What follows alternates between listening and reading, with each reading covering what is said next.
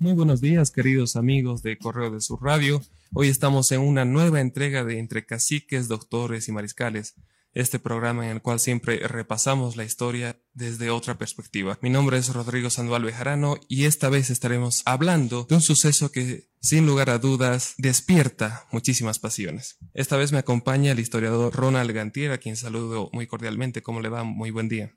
Muy buenos días. Gracias por la invitación y darnos la oportunidad de esclarecer algunos aspectos de ese gran e importante suceso histórico nacional haciendo énfasis en que fuimos, somos testimonio viviente de aquella época y hay que aprovechar por las jóvenes generaciones que todavía no nos hemos muerto para recoger la verdad de fuentes auténticas. Y qué más auténticas que las personas que hemos vivido aquellos hechos y que podemos decir qué impresión nos causaron o qué realidades eh, nos tocó vivir. Bueno, vamos a darle un poco de contexto a la población. Para esa época tenemos un, panorama mundial liderado por dos bloques, en el caso del llamado bloque o denominado capitalista por Estados Unidos, también el bloque socialista por la Unión Soviética. En el contexto boliviano tenemos que el general René Barrientos Ortuño es presidente constitucional para aquella época tras ganar las elecciones. ¿Qué más nos puede contar en este panorama mundial y contexto boliviano? Estaba marcado por una confrontación ideológica, pues, porque cada bloque sostenía una tesis mundial sobre la forma de gobernar los estados eh, nacionales del, globo, ¿no? del planeta la cortina de hierro mm, representada por mm, la Unión Soviética y el bloque capitalista por Estados Unidos. Era una confrontación, si bien no cruenta, porque se ha evitado, se evitaba en aquella época eh, las confrontaciones de esa naturaleza por el enorme riesgo que significaba mm, una hecatombe nuclear. La crisis de los misiles, eh, la crisis cubana, etcétera, etcétera, pudieron sortearse gracias a gestiones diplomáticas y de equilibrios muy difícilmente sostenidos entre estos dos bloques que tenían también eh, dentro de cada bloque sus propias contradicciones, ¿no? En conflicto chino-soviético en la parte oriental y en la parte occidental eh, de Europa no siempre estaba de acuerdo con Estados Unidos. Entonces, ese, ese marco que ustedes resumen en su introducción era la realidad de aquellos nuestros tiempos. En Latinoamérica entró con mucha fuerza después de la guerra eh, civil española los exiliados eh, comunistas de, de la, de, la fracción republicana de esa guerra, que fue perdidosa para ellos. Eh, la mayor parte de los exiliados se vinieron a América del Sur, una buena parte a México, y trajeron mm, su radicalismo a nuestras tierras. Ya antes habían estado preparadas o abonadas las tierras americanas del, eh, pensamiento positivista de Auguste Comte y sus sucesores. No fue difícil después de introducida a través de nuestra Escuela Nacional de Maestros el positivismo con la misión George Roumat, etc., insertar ellos una radicalidad eh, mucho más eh, peligrosa, diría yo, como lo fue em, el marxismo-leninismo. En los colegios en aquella época, la mayor parte de los profesores egresados de la Escuela Nacional de Maestros tenía esta tendencia marxista-leninista.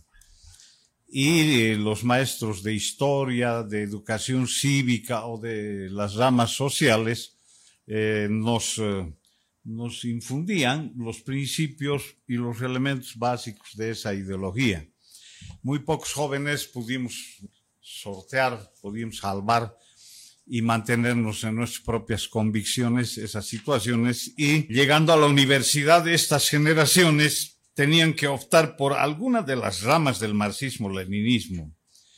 la rama china y su revolución cultural, el foquismo cubano, en fin.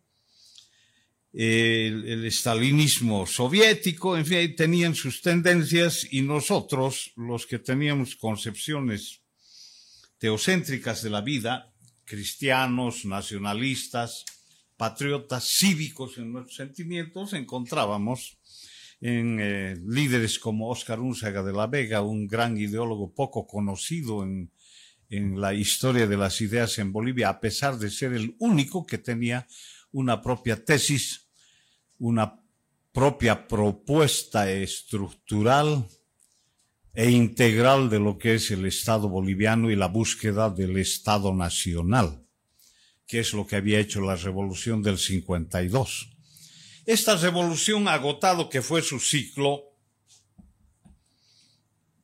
eh, transfirió su, su, caudal de fuerza política, el campesinado, a René Barrientos Ortuño. Es un gran personaje en nuestra historia. René Barrientos Ortuño fue vicepresidente de Víctor Paz.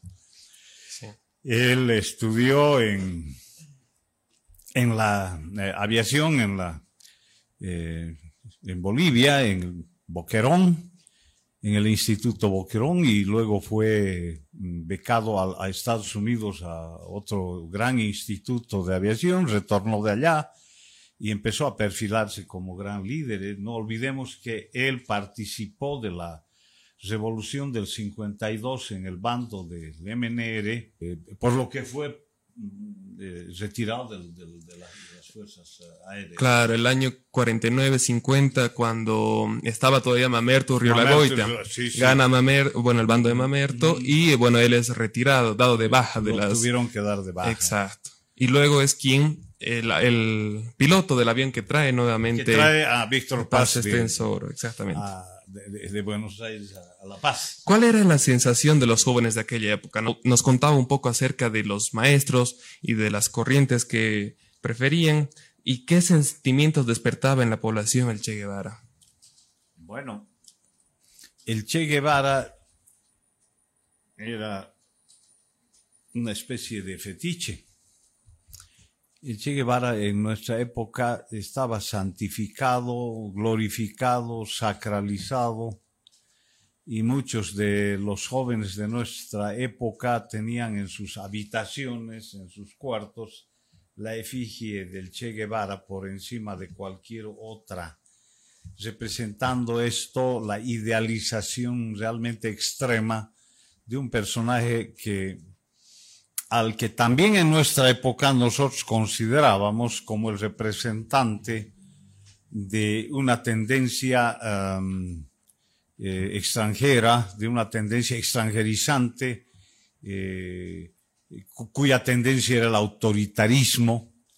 Él representaba el comunismo tan, tan temido por, por nuestra sociedad y por muchos eh, sectores estudiantiles que pudimos levantar la bandera del cristianismo, del nacionalismo, como en el Colegio Jaime de Sudáñez, el Colegio del Sagrado Corazón, aunque no muy activo, pero los que éramos expulsados del Sudáñez aparecíamos en el Sudáñez, o del Sagrado, aparecíamos en el Sudáñez levantando la bandera de los ideales de don Oscar Unzaga de la Vega y declarándonos claramente anticomunistas, por lo que éramos estigmatizados como fascistas o fachos, vulgarmente. No era otra nuestra posición que contraria más bien al fascismo, al capitalismo y sobre todas las cosas al socialismo marxista-leninista, de tendencia autocrática, materialista, atea y totalmente ajena a las tradiciones históricas y culturales de nuestro pueblo. Por lo tanto, nosotros, primero por captaciones intuitivas y luego por estudio del pensamiento del ideario de Unzaga de la Vega, pudimos conformar frentes y tener direcciones estudiantiles en los colegios y casi monopolizar las direcciones de las federaciones universitarias locales en Bolivia. Así fue aquella época, eh, entre eh, 1952, todo el periodo del MNR, el partido más fuerte de oposición Al era la falange socialista boliviana, no había otro que pudiera igualarle, porque realmente tenía un liderato muy privilegiado, porque un Saga de la Vega era un político íntegro, muy capaz, eh, que en el Parlamento brillaba con, con luces enseguecedoras, y ni José Antonio Arce, que era para entonces el paradigma representante del socialismo marxista, podía ponérsele a, los tobillos. Porque uh, Arce repetía un catecismo muy bien aprendido, en cuanto que Unzaga ensayaba propuestas filosóficas, ideológicas y políticas para aplicarlas en la realización del Estado Nacional Boliviano y su lema era por Bolivia. Tenía un decálogo purista que nos llenaba a nosotros el alma cívica y tenía correspondencia con nuestra visión, teocéntrica de la vida y con nuestros sentimientos profundamente bolivianistas, porque si ha habido un, eh, digamos así, un hombre que ha amado a Bolivia eh, hasta el sacrificio mismo de su vida, y no de su vida en un instante, sino de toda su vida de este jovenzuelo que fundó la Falange en Chile hasta que murió en 1959 en la calle La Recaja, toda su vida la entregó a un ideal. Pero en ese tiempo, eh, eh, a partir más o menos de la época eh, del inicio del, periodo de gobierno de Barrientos, primero en, la bicefalía que hubo con Obando Candia y después elegido democráticamente Barrientos asumió el poder y en esa época la tendencia mayoritaria de las juventudes, sobre todo universitarias, eran las corrientes marxistas-leninistas. Y como les digo, era difícilmente eh, los jóvenes que pensábamos de otra manera podíamos sostenernos, eh, a no ser que tuviésemos convicciones, carácter, temperamento sólido, formidable para poder no caer, eh, no doblegarnos ante la gran corriente, porque incluso se llegaba al extremo, ustedes no lo van a creer como jóvenes, se llegaba al extremo de considerar ignorantes o mediocres a quienes no sostuviesen la ideología marxista-leninista, en cualquiera de sus versiones. Entonces, mucho era para nosotros, los jóvenes nacionalistas cristianos, el poder enfrentarnos, sin embargo, lo hicimos en todos los ámbitos y en ese, en ese espectro es que apareció en el escenario boliviano Mm, en, 1966, eh, el 4 de noviembre, si no me equivoco, con pasaporte uruguayo, Ernesto Guevara La Serna en Bolivia, con, eh, cambiando de apellido y, alterando su fisonomía con algunos toques, eh, con algún maquillaje. y a partir de entonces se dedicó a levantar en Bolivia lo que él concibió como un foco de expansión guerrillera continental. No venía a tomar el poder en Bolivia. Sí, quería expandirse también a los cinco países vecinos. Tiene sus razones varias Che Guevara para elegir el país de Bolivia. no vamos a ahondar el, el por qué fracasó, que podría darnos para un rato largo, sino como este es un programa en que nos gusta ver la en la historia desde otra perspectiva, queremos enfocarla en, también en la visión de ese valiente soldado boliviano. El ejército boliviano se da cuenta de que tiene un arsenal obsoleto, que requieren, por ende, modernizar sus tácticas y equipos. Además que también, bueno, para ello, el mejor aliado, por supuesto, es el tío Sam, los amigos de Estados Unidos, quienes acuden al llamado boliviano cuando se dan cuenta de que esta guerrilla podría estar siendo liderada por el Che Guevara. Obviamente no había la confirmación todavía. ¿Cómo repercute todo esto en el soldado boliviano? Primero, nos paralizamos todos los bolivianos. La sorpresa fue enorme de saber que el Che hubiese elegido Bolivia precisamente. El Che ya era una figura grande. Había estado en el Congo llamado belga, ¿no? Y fracasada esa presencia cubana guerrillera en el Congo, porque también fue un ensayo de foquismo, de incendiar las, los continentes, entre comillas, y implantar el socialismo. Pero la recepción del, Che Guevara en, los jóvenes anonadó a algunos y algunos de nosotros nos hizo reaccionar eh, muy fuertemente para eh, evitar la incursión que en ese tiempo el sentimiento en los campesinos, la primera idea que se les incrustó a ellos fue la de el carácter extranjero de la presencia guerrillera en Bolivia. Además, son extranjeros, son unos barbudos que vienen a esclavizarte pero antes habría que hablar del pacto militar, campesino. también logrado, porque no era un simple pacto eh, de intereses subalternos como, mm, o prebendalismos, como se piensa. No. Eh, cuando hablamos de la guerrilla de, de tenemos que hablar principalmente de la figura de René Barrientos Ortuño. René Barrientos Ortuño era tarateño, había nacido en 1919 en Tarata y había eh, eh, se criado en ese ambiente y sus vacaciones las pasaba entre campesinos.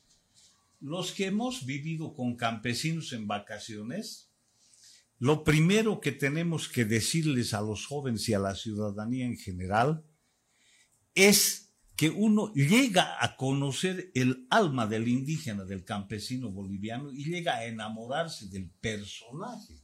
Eso le pasó a René Barrientos De estoy seguro porque yo tengo vivencia de salud.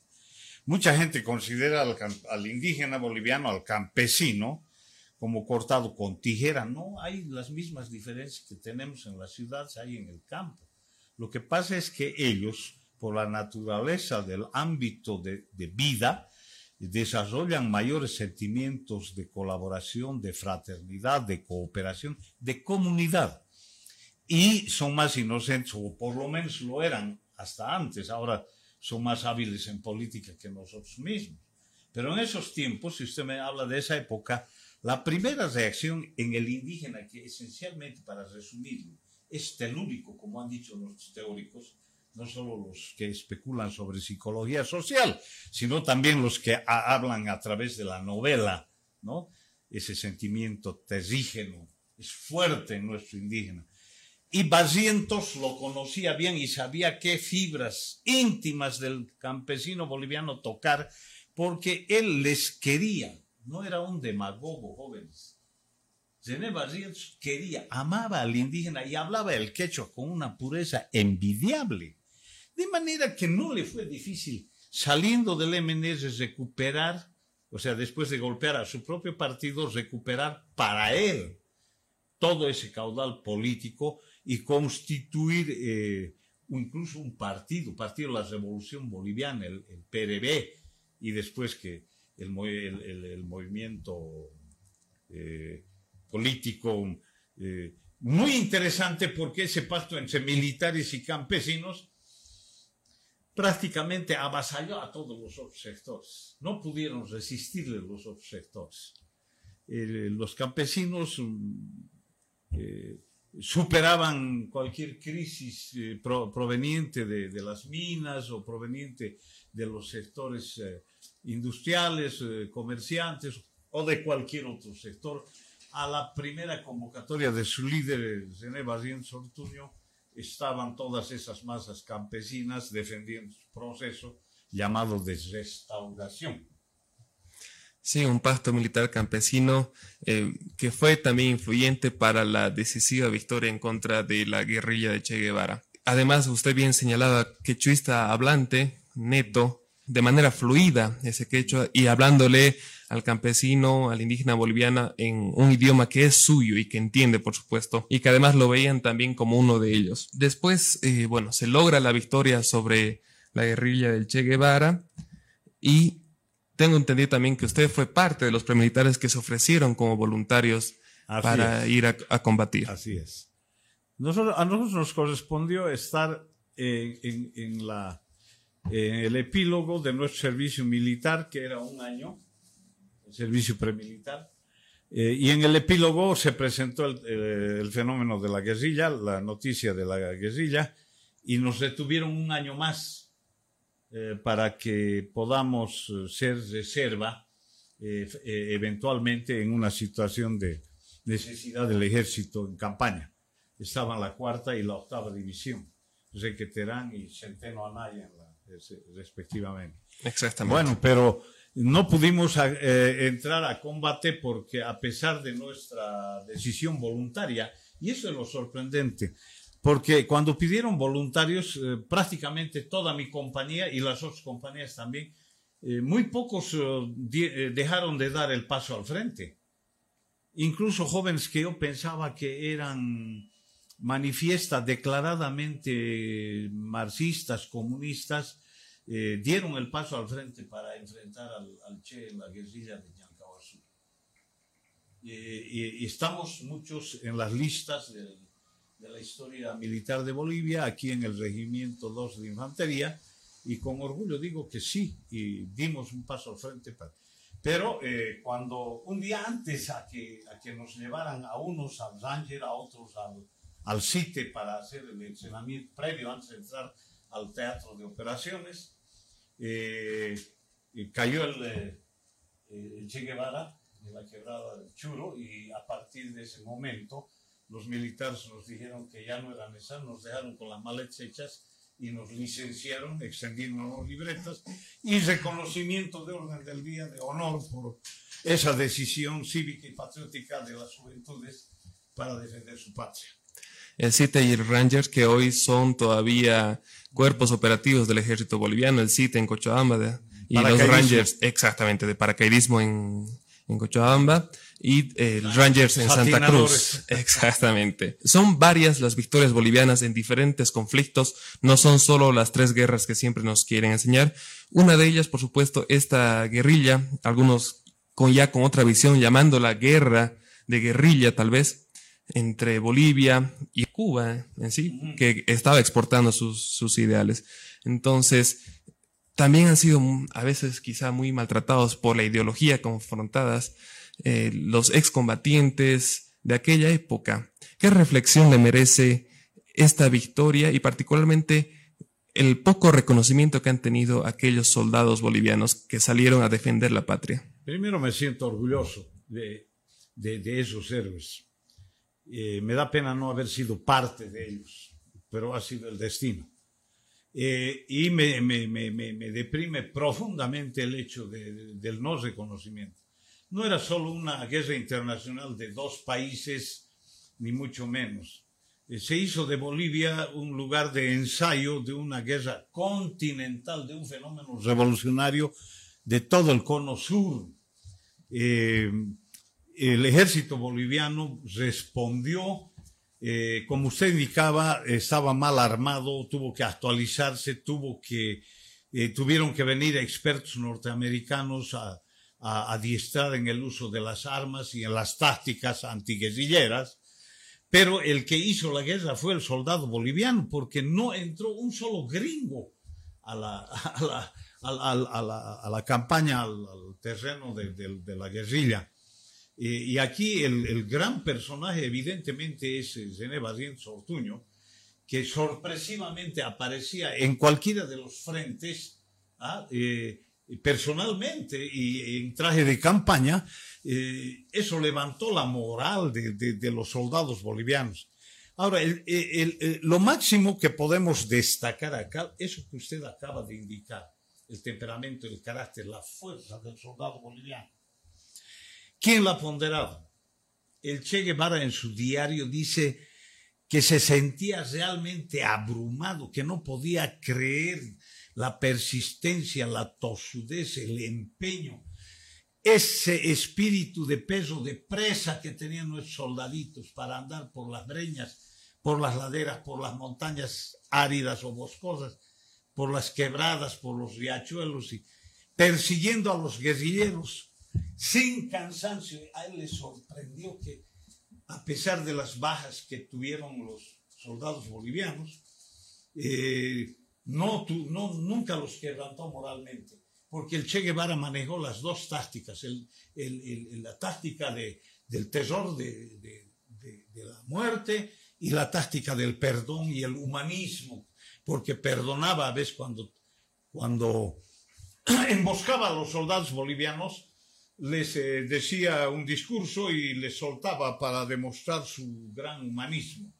Pero yo quisiera antes de terminar esta charla hablar del, del humanismo che guevariano. Pero por lo pronto, el perfil del soldado boliviano en esta guerrilla es el mismo que demostró en la guerra del Chaco, en la guerra del Pacífico, en la del Acre, en todas las, las guerras. Tiene una fortaleza enorme. Y no me refiero solo a la fortaleza física, porque la más importante en cualquiera de, eh, de, de, las, de los conflictos bélicos eh, es la resistencia moral.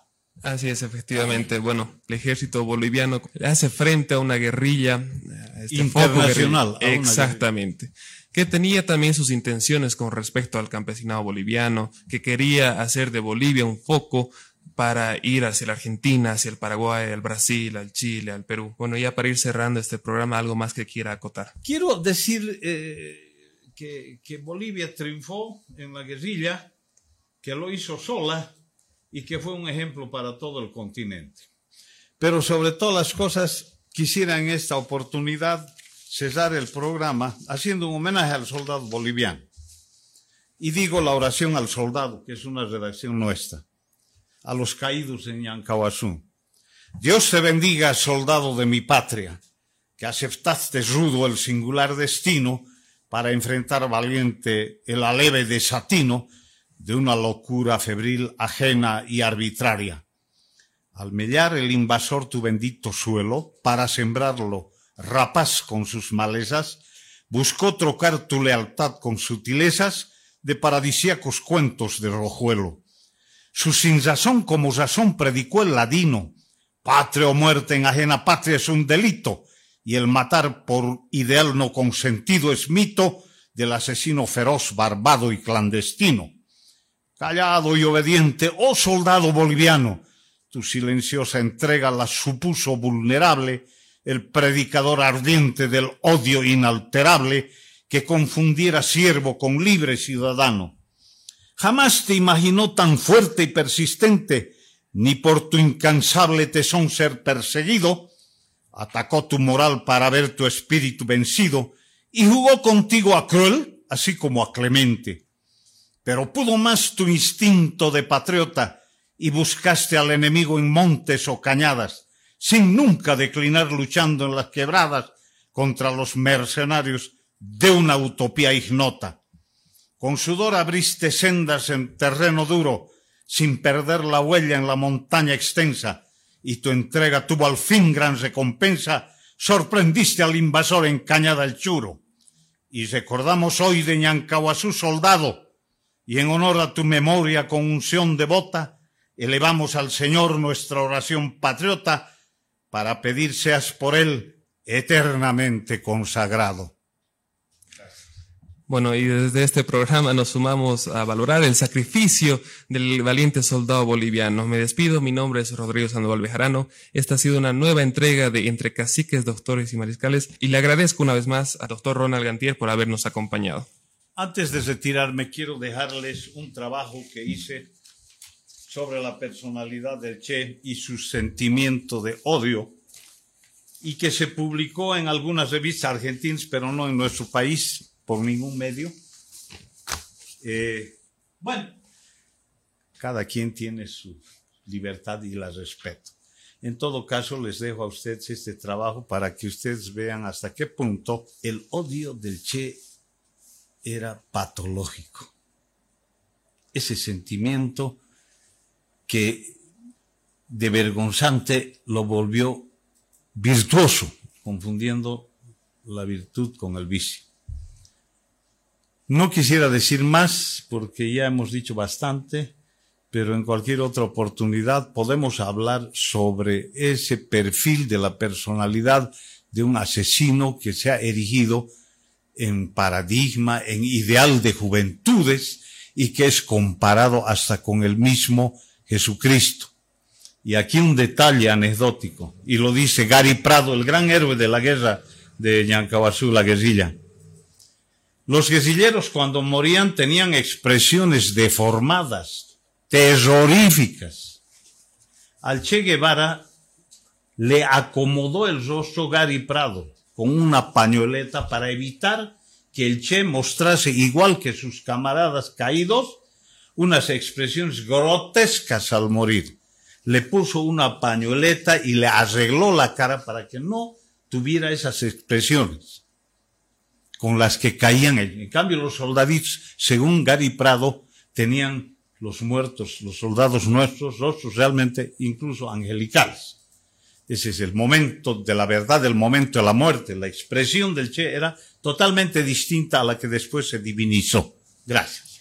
Bueno, muchísimas gracias, queridos amigos, por habernos acompañado. Será hasta la edición de noviembre. Me despido. Una vez al mes, hablamos de historia.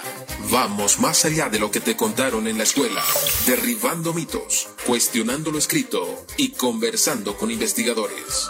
Entre caciques, doctores y mariscales. Con Rodrigo Sandoval Bejarano, el último domingo de cada mes, a las 9 de la mañana, por Correo del Sur Radio y nuestras cuentas de Facebook. FM 90.1